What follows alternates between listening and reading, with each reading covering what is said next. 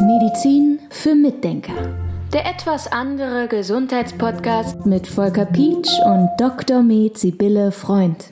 Wir sprechen heute mal über einen Verein hier im Podcast und ich muss den Namen ablesen, weil er ist mir zu lange. Ärztinnen und Ärzte für individuelle Impfentscheidung. Du bist Mitglied in diesem Verein. Im EFI, ja. Na, EFI ist besser. das fällt einem leichter, ja, genau. Ja, ich bin Mitglied und ich glaube tatsächlich schon von fast Anbeginn des Vereins an. Also den Verein gibt es seit 2006 und gefühlt bin ich von Anfang an dabei. Ich kann es nicht ganz genau sagen, ich kann es nicht mehr rekapitulieren, aber ich bin schon ewig dabei. Jetzt habe ich ja Kinder. Wenn man Kinder hat und dann geht man zum ersten Mal zum Kinderarzt und dann kriegt man gleich so eine, so eine ganze Liste von, welche Impfungen nötig sind. Und jetzt sieht der Titel des Vereins so ein bisschen aus, dass man auch einen anderen Blick darauf haben kann. Ja, also dem Verein ist es eben wichtig, dass wir alle entscheiden können, welche Impfungen wir brauchen, welche wir für notwendig halten für uns und welche nicht. Und dass man nicht alle über einen Kamm schert, alle Menschen. Also das ist so ein bisschen was, was mir auch zuwider ist an manchen Medizinverfahren, dass man einfach sagt, so jetzt müssen alle geimpft werden gegen dies und das und jenes, weil das ist jetzt so fertig, Punkt aus. Und äh, der Verein steht da eben für Transparenz, steht für Information, steht für Wissenschaftlichkeit, für Datenanalyse, für gucken, ist es notwendig, macht es Sinn, im Einzelfall jetzt diese und jene Impfstoffe zu verabreichen? Das ist so ein bisschen auch der rote Faden, den wir immer wieder in diesem Podcast haben. Das hört sich auch erstmal nach Zeit nehmen an. Das heißt, ich schaue mir, wer ist jetzt bei mir und was braucht er wirklich? Und das ja, erfahre das ich durch Gespräche und Informationen, die ich ihm halt gebe. Das ist in der Tat so. Also im Moment sind meine Impfberatungen kürzer, weil es eigentlich immer nur noch um Covid-Impfstoffe geht. Die dauern dann eine halbe Stunde etwa, weil das nur ein Impfstoff ist. Aber normalerweise, wenn ich Impfberatungen mache für Eltern, die ihre Kinder impfen wollen oder nicht impfen wollen oder wie auch immer, die einfach sich informieren wollen, da nehme ich mir immer eine Stunde Zeit, damit wir alle diese Impfstoffe durchsprechen können. Das sind ja schon relativ viele und damit wir besprechen können, was wohl für dieses Kind jetzt sinnvoll ist. Helf uns mal so ein bisschen. Es gibt wahrscheinlich viele Aspekte, die entscheidend sind. Welche Vorerkrankungen gibt es? Was ist das überhaupt für ein Kind zum Beispiel vor mir? Und ich, ich glaube, das muss man erstmal so alles in Erfahrung bringen, bevor man eine Entscheidung trifft. Ja, und auch, was mache ich mit meinem Kind? Fahre ich mit dem in Urlaub? Reise ich in irgendwelche Länder? Mache ich Aufenthalte in irgendwelchen Ländern, wo es Tollwut gibt oder irgendwas Gefährliches? Oder lebe ich mit meinem Kind auf dem Bauernhof, wo es vielleicht lieber doch dann eine Tetanusimpfung haben sollte? Und so, ja, also das kann man natürlich alles besprechen. Es gibt so viele Aspekte, ich kann da mir gar nicht so richtig was ausdenken, aber zum Beispiel FSME. FSME ist ja ein Impfstoff gegen eine Viruserkrankung, die von Zecken übertragen wird und zu einer Hirnhaut- und einer Gehirnentzündung führen kann. Und diese Erkrankung tritt hauptsächlich in Bayern auf. Und dann muss man natürlich auch so eine Zecke bekommen. Also es ist schon so, man kriegt solche Zecken nicht einfach nur, wenn man auf, dem, auf einer Teerstraße spazieren geht, sondern man muss schon durchs Unterholz gehen oder durchs Gebüsch oder auf einer Wiese barfuß lang gehen oder so. Gut, wenn man das in Bayern macht, wenn man da Zelturlaub macht oder sowas oder in anderen gefährdeteren Gebieten, dann kann man sich überlegen, ob man gegen FSME impfen lassen will. Aber es gibt auch Gebiete, da würde ich es mir gar nicht überlegen. Also in Rheinland-Pfalz zum Beispiel ist es so, dass wir hier im Moment vollkommen ungefährdet sind und gar keine FSME-Gefahr haben. Und wenn ich dann ein Mensch bin oder ich habe Kinder, mit denen bin ich gar nicht so viel in der Natur unterwegs, was es ja gibt. Ja, das ist ja jetzt nicht ungewöhnlich. Brauchen die das dann unbedingt? Also so geht es dann. Ne? Man überlegt dann wirklich, braucht der Mensch das wirklich in seinem Umfeld?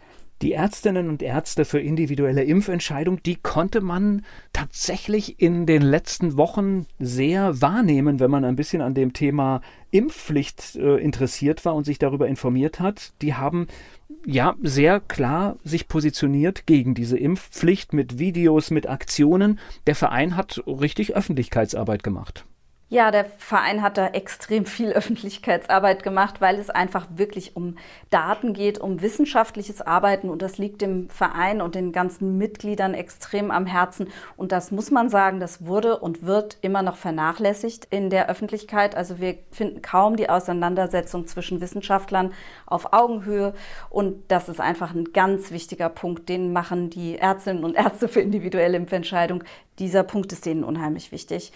Die EFI wurde jetzt in der Diskussion um die Impfpflicht vom Bundesverfassungsgericht gefragt, welche Einschätzung sie hat. Und das zeigt ja schon, dass sich dieser Verein sehr mit Zahlen und Studien auseinandersetzt und einen gewissen Expertenstatus hat, was ich auch denke, was absolut gerechtfertigt ist. Was macht denn dieser Verein, wenn nicht gerade Corona-Zeiten sind? Das ist ja nun schon längere Zeit her. Nein, also da werden immer neue Studien analysiert. Wir haben unheimlich fähige Köpfe, die auch richtig gut mit den Zahlen umgehen können und tolle Analysen machen können und richtig tiefgreifende Analysen von diesen Studien machen können. Das ist wirklich wunderbar. Ich bin deshalb auch sehr glücklich, dass ich da Mitglied bin und teilhaben kann an dieser ganzen Sache. Denn man muss dafür wirklich so viel wissen. Man muss wissen, welche Studien man denn wirklich für bare Münze nehmen kann, wer die geschrieben hat, wer wie arbeitet ähm, und wie sie dann analysiert wurden, welches Setting so eine Studie braucht, worauf man da achten muss und so. Und da haben wir wirklich ganz tolle Leute in diesem Verein, die das sehr gut einschätzen können. Und ich glaube, man muss natürlich auch, ich sag mal, ein bisschen was aushalten können, wenn wir jetzt wieder in die letzten zwei Jahre zurückgehen, weil medial war das ja zum, boah, mir fällt auch äh, kein anderes Wort ein. Also ich fand, dass es zum Teil auf kritische Positionen in der öffentlichen Meinung eine Hetzjagd gab. Und da muss man schon so ein Rückgrat haben, ne, wenn man dann seine Meinung weiter vertritt.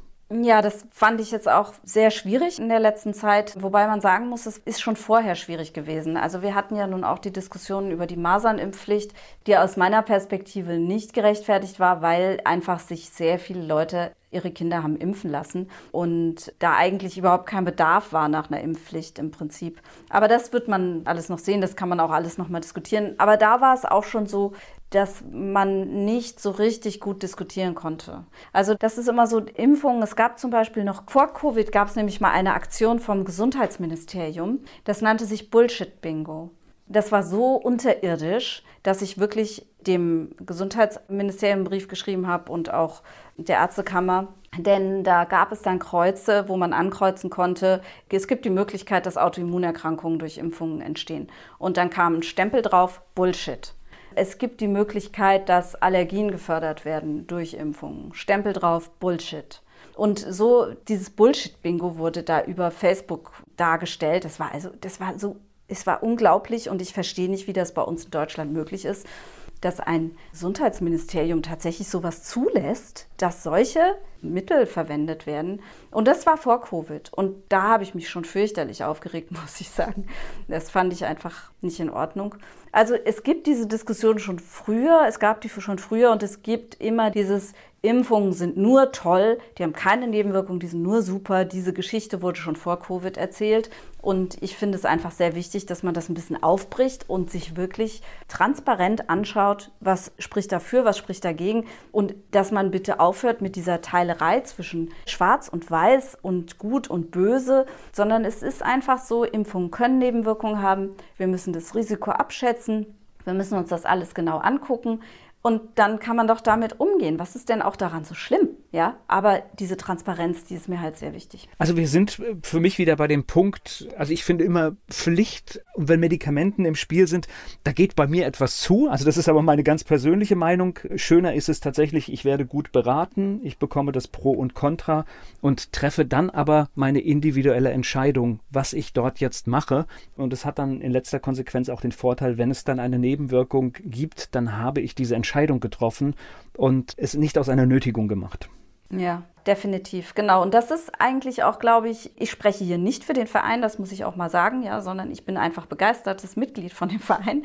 Aber das ist, glaube ich, auch der Ansatz, der eben so wichtig ist, der vom Verein vertreten wird, dass man mündige Bürger schafft. Also nicht schafft, aber Bürgern die Möglichkeit gibt, mündig zu werden und darüber nachzudenken, macht es jetzt Sinn, was ich mache, oder hat es keinen Sinn? Ja, und, und wir sind, glaube ich, bei, ich weiß gar nicht, wie oft ich das an dieser Stelle gesagt habe, aber es ist letztendlich die Forderung, schafft endlich mehr Zeitraum für Ärzte, dass Gespräche mit Patientinnen und Patienten stattfinden können. Ja, auch das ist so wichtig. Und leider übernehmen das dann häufig Broschüren. Ich kriege immer wieder von Patienten gesagt, die zu mir kommen, ja, mein Arzt hat mir nur diese Broschüre in die Hand gedrückt. Ich meine, es ist halt auch so, wenn du eine Impfberatung machst und du impfst danach nicht, dann wird dir die nicht bezahlt im Kassensystem. Das ist natürlich auch schräg. Was soll das denn? Das ist doch irgendwie na, es da ist, fehlen es mir dann ist, die Worte. Ja? Äh, Das Ding ist, für mich ist eine Beratung etwas, das ergebnisoffen ist. Das heißt, Ja, ich genau. treffe, nachdem ich alles gehört habe, treffe ich eine Entscheidung für oder gegen etwas. Exakt. Und der Arzt hat das, wenn es eine richtige Beratung ist, dann nicht mehr in der Hand, weil das entscheide ich dann. Aber er hat ja die Zeit aufgewendet. Oder sie. Genau, exakt, ja. Er oder sie hat die Zeit aufgewendet. Und ich meine, natürlich gehst du dann das Risiko als Arzt auch nicht mehr ein, dass du eine umfassende Beratung machst, wenn der Patient dann auf einmal sagt, ach ja, jetzt haben sie mir eine Dreiviertelstunde was erzählt. Nee, ich lasse mich doch nicht impfen oder ich lasse mein Kind doch nicht impfen. Ja, das sollte honoriert werden, richtig ordentlich, als sprechende Medizin, wenn man das denn will. Und es heißt ja bewusst, jetzt gehen wir nochmal auf den Verein ein, individuelle Impfentscheidung. Das heißt, das sind keine Impfgegnerinnen und Gegner, sondern es geht wirklich darum, jeden Menschen anzuschauen und dann eine Entscheidung zu treffen. Genauso. Genauso. Und danke, dass du das auch nochmal sagst. Es geht nicht darum, ein Impfbashing zu machen. Und das ist auch dieses Schwarz-Weiß-Denken wieder, was so anstrengend ist im Moment. Ja, das ist, dass man immer so sagt, sind Sie jetzt Impfbefürworter oder Impfgegner? Wie ist denn Ihre Position? Das finde ich vollkommen absurd, diese Frage, weil es geht nicht darum. Es geht darum, die optimale Begleitung für meinen Patienten zu finden.